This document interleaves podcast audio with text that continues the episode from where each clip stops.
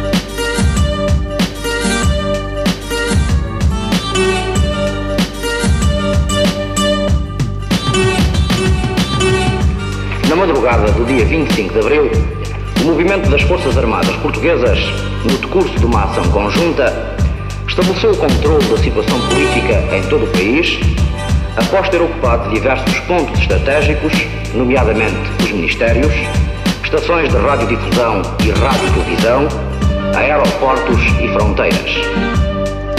O movimento, que está cumprindo com êxito a mais importante das missões cívicas dos últimos anos da nossa história, proclama à nação o seu propósito de a libertar de um regime que a oprime há longos anos e de levar a cabo, até à sua completa realização, um programa de salvação do país e de restituição das liberdades cívicas de que vem sendo privado.